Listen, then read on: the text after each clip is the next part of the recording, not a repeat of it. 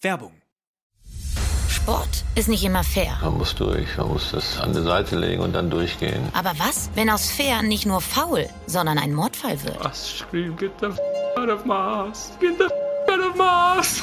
Das hier ist Playing Dirty, Sport und Verbrechen mit Lena Kassel und Daniel Mücksch. Ich und mein Partner in Crime schmeißen uns rein in die spektakulärsten Fälle, in denen Sport zu Verbrechen führt und umgekehrt. Hört rein, jeden Donnerstag ab 0 Uhr überall da, wo es Podcasts gibt. Bewertet uns gerne und vergesst nicht Playing Dirty zu abonnieren.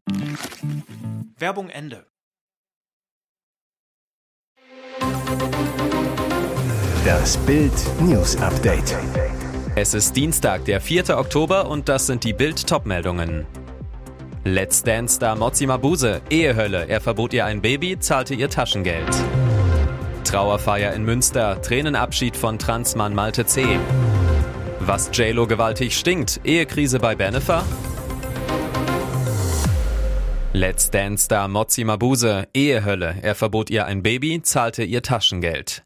Fans von Let's Dance lieben Mozzi Mabuse für ihre Ausstrahlung, ihre gute Laune, ihre sympathische Ader. Nicht nur beruflich läuft's für Mozzi rund, privat ist sie mit ihrem Ehemann Jewgeni Wozniuk super happy. Das große Glück komplettiert ihre gemeinsame Tochter. Aber wussten Sie, dass die TV-Lady eine furchtbare Ehehölle hinter sich hat? Sie litt jahrelang hart unter ihrem manipulativen Ex. Das enthüllt Mozzi nun selbst in ihrem Buch Finding My Own Rhythm, welches in englischer Sprache erschien. Der TV-Star schreibt auf den Seiten von Entscheidungen ihres Lebens und welche Lehren sie aus ihrer Vergangenheit ziehen konnte.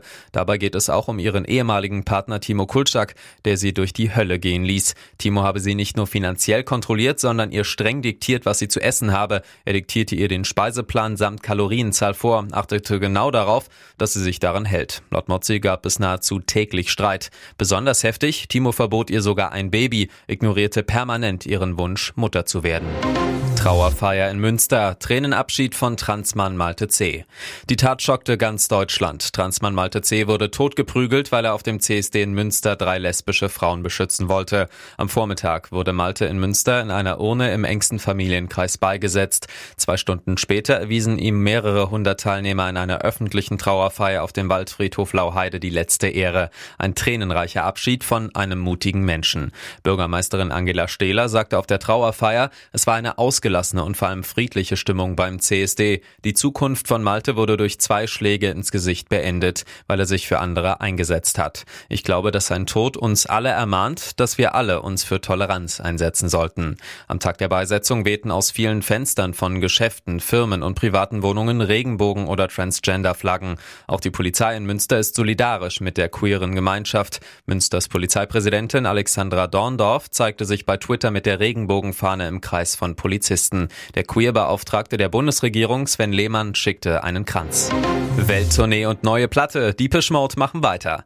Sie hören noch nicht auf. Deepish Mode bringen ein neues Album raus und gehen wieder auf Tour. Das verkündeten Dave Garn und Martin Gore auf einer Pressekonferenz in Berlin. Die neue Platte heißt Memento Mori, lateinisch für Sei dir der Sterblichkeit bewusst. Über die Bedeutung meinte Garn, der Titel klingt sehr morbide, aber man kann ihn auch sehr positiv sehen. Lebe den Tag in vollen Zügen, so interpretieren wir ihn. Dave und Martin sagen, sagten bei der Pressekonferenz, dass der Titel aber bereits vor dem Tod von Andy Fletcher feststand.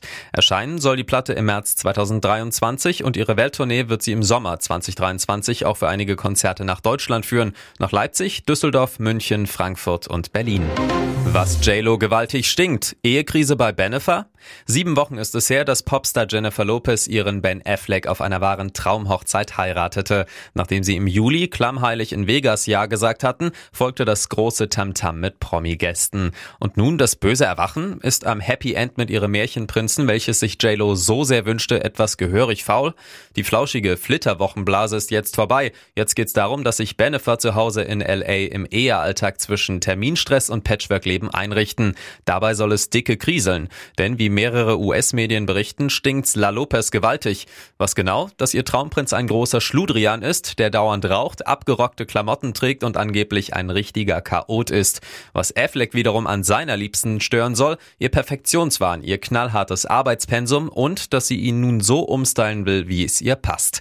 Ben hat nicht realisiert, wo Rainer da geraten ist, behauptet ein Freund des Oscar-Preisträgers und ergänzt, dass sich das Paar seit der Hochzeit nonstop streiten würde. Bericht in Spanien. Real stellt Kroos Ultimatum. Vor acht Jahren wechselte Toni Kroos von Bayern München zu Real Madrid. Mit den Königlichen gewann der Weltmeister von 2014 viermal die Champions League. Nun läuft sein aktueller Vertrag in Madrid im nächsten Sommer aus. Wie plant Kroos seine Zukunft? Diese Frage beschäftigt auch die Realbosse und sie wollen frühzeitig eine Antwort. Nach einem Bericht der spanischen Sportzeitung Marca soll sich der Mittelfeldspieler spätestens bis Februar entscheiden, ob er seinen Vertrag bei den Königlichen noch einmal verlängert. Klar ist, Real und Trainer Carlo Ancelotti setzen weiter auf Groß und der Deutsche würde seine Karriere auch gerne in Madrid beenden. Allerdings, ob er über den kommenden Sommer hinaus als Profi spielen möchte, hat Groß noch nicht entschieden. Die spanische Tageszeitung AS hatte vor ein paar Tagen berichtet, dass der Deutsche bereits im kommenden Sommer seine Karriere beenden möchte. Hintergrund sei, dass er Platz für die heranwachsende Generation machen möchte. Und jetzt weitere wichtige Meldungen des Tages vom Bild Newsdesk. Beim Krüger Nationalpark in Südafrika deutscher Tourist bei Überfall erschossen. Ein deutscher Urlauber ist in Südafrika bei einem Überfall erschossen worden. Nach Polizeiangaben war der Mann am Montagnachmittag mit drei weiteren deutschen Touristen auf dem Weg zu einer Safari-Lodge im Süden des bekannten Krüger Nationalparks. 40 Kilometer vor dem Ziel im Township des Örtchens White River wurde ihr Auto von drei bewaffneten Tätern gestoppt. Die Touristen weigerten sich, das Auto zu verlassen und verriegelten die Türen. Daraufhin eröffnete einer der Täter das Feuer auf den Fahrer des Wagens. Dieser setzte mit dem Auto noch rund 100 Meter zurück und krachte in eine Mauer. Der Fahrer starb noch am Tatort. Die Täter flüchteten nach den Schüssen ohne Beute. Südafrika mit seinen rund 60 Millionen Einwohnern ist gerade wegen seiner vielen Nationalparks auch bei Deutschen ein beliebtes Tourismusziel. Das Land hat allerdings mit einer hohen Kriminalitätsrate zu kämpfen. Das Auswärtige Amt warnt beispielsweise vor Überfällen bei Autobahnfahrten im städtischen Umland. Das Ministerium empfiehlt, bei Überfällen keine Gegenwehr zu leisten, da die Täter zumeist bewaffnet sind. Hammermeldung in England, Ronaldo vor United aus. Seit dem vergangenen Sommer ist bekannt, Cristiano Ronaldo will Manchester United verlassen. Nun könnte es im Winter tatsächlich zum Abschied kommen. Das berichtet der englische Telegraph. Wie die Zeitung schreibt, ist Trainer Erik Ten Haag bereit, den Superstar, der noch einen Vertrag bis 2023 hat, ziehen zu lassen, wenn ein akzeptables Angebot vorliegt. Als er vergangenes Jahr ins Old Trafford zurückkehrte, konnte sich das niemand vorstellen. Jetzt ist klar, Ronaldo steht wirklich vor dem Aus bei Manchester United. Das Ziel von Ronaldo im Sommer war unbedingt, zu einem Verein zu wechseln, der in der Champions League spielt. Für diesen Transfer bot Berater Jorge Mendes den Portugiesen bei zahlreichen Topclubs an. Doch ernsthaftes Interesse gab es nur vom saudischen Verein Al-Hilal und auch Manchester United weigerte sich bislang Ronaldo zu transferieren. Diese Einstellung habe sich nun geändert, so der Telegraph. Unter dem holländischen Trainer spielt Ronaldo bei United kaum noch eine Rolle. Sein einziger Startelf-Einsatz war bei der 0 zu 4 Pleite gegen Brentford im August. Seitdem kickte er als Einwechselspieler gerade mal 80 Minuten in der Premier League. Ihr hört das Bild News Update mit weiteren Meldungen des Tages. Teurer EU-Wanderzirkus, aber wir sollen bibbern. Straßburg oder Brüssel, Hauptsache warm. Aufstand gegen den Wanderzirkus des EU-Parlaments, das seit 1992 zwölfmal jährlich in Straßburg tagt. Denn auch in dieser Woche pendelten wieder um die 5000 Personen zwischen dem Prestigesitz Straßburg und dem wegen der Nähe zu Kommission und Rat viel wichtigeren Parlamentssitz Brüssel. Die Kosten summierten sich zuletzt auf 114 Millionen Euro im Jahr. Der Kohlendioxidausstoß auf 19.000 Tonnen. Jetzt kommt ein drittes Ärgernis hinzu. Alle EU-Bürger sollen im Winter Energie sparen. Doch für die EU-Abgeordneten wird in Straßburg ein zweiter Gebäudekomplex geheizt auf Steuerzahlerkosten. Fraktionsübergreifend rebellieren Abgeordnete. Der CDU-Umweltpolitiker Peter Liese hat einen Brief an Parlamentspräsidentin Roberta Metzola geschrieben. Er fordert, bis zum Frühjahr sollten wir nur noch in Brüssel tagen. So ließen sich die Heiz- und Energiekosten einsparen. Der EU-Abgeordnete Moritz Körner von der FDP spricht gar von einer Verhöhnung der Steuerzahler. Der grünen Abgeordnete Daniel Freund fordert keine weiteren Parlamentssitzungen in Straßburg, bis die Energiekrise vorbei ist. Times berichtet, Ukraine will sich für Fußball-WM 2030 bewerben. Diese Bewerbung hätte es in sich. Laut der britischen Times plant der ukrainische Fußballverband, sich der Kandidatur Spaniens und Portugals für die Fußball-Weltmeisterschaft 2030 anzuschließen. Demnach habe Präsident Zelensky dafür seinen Segen gegeben.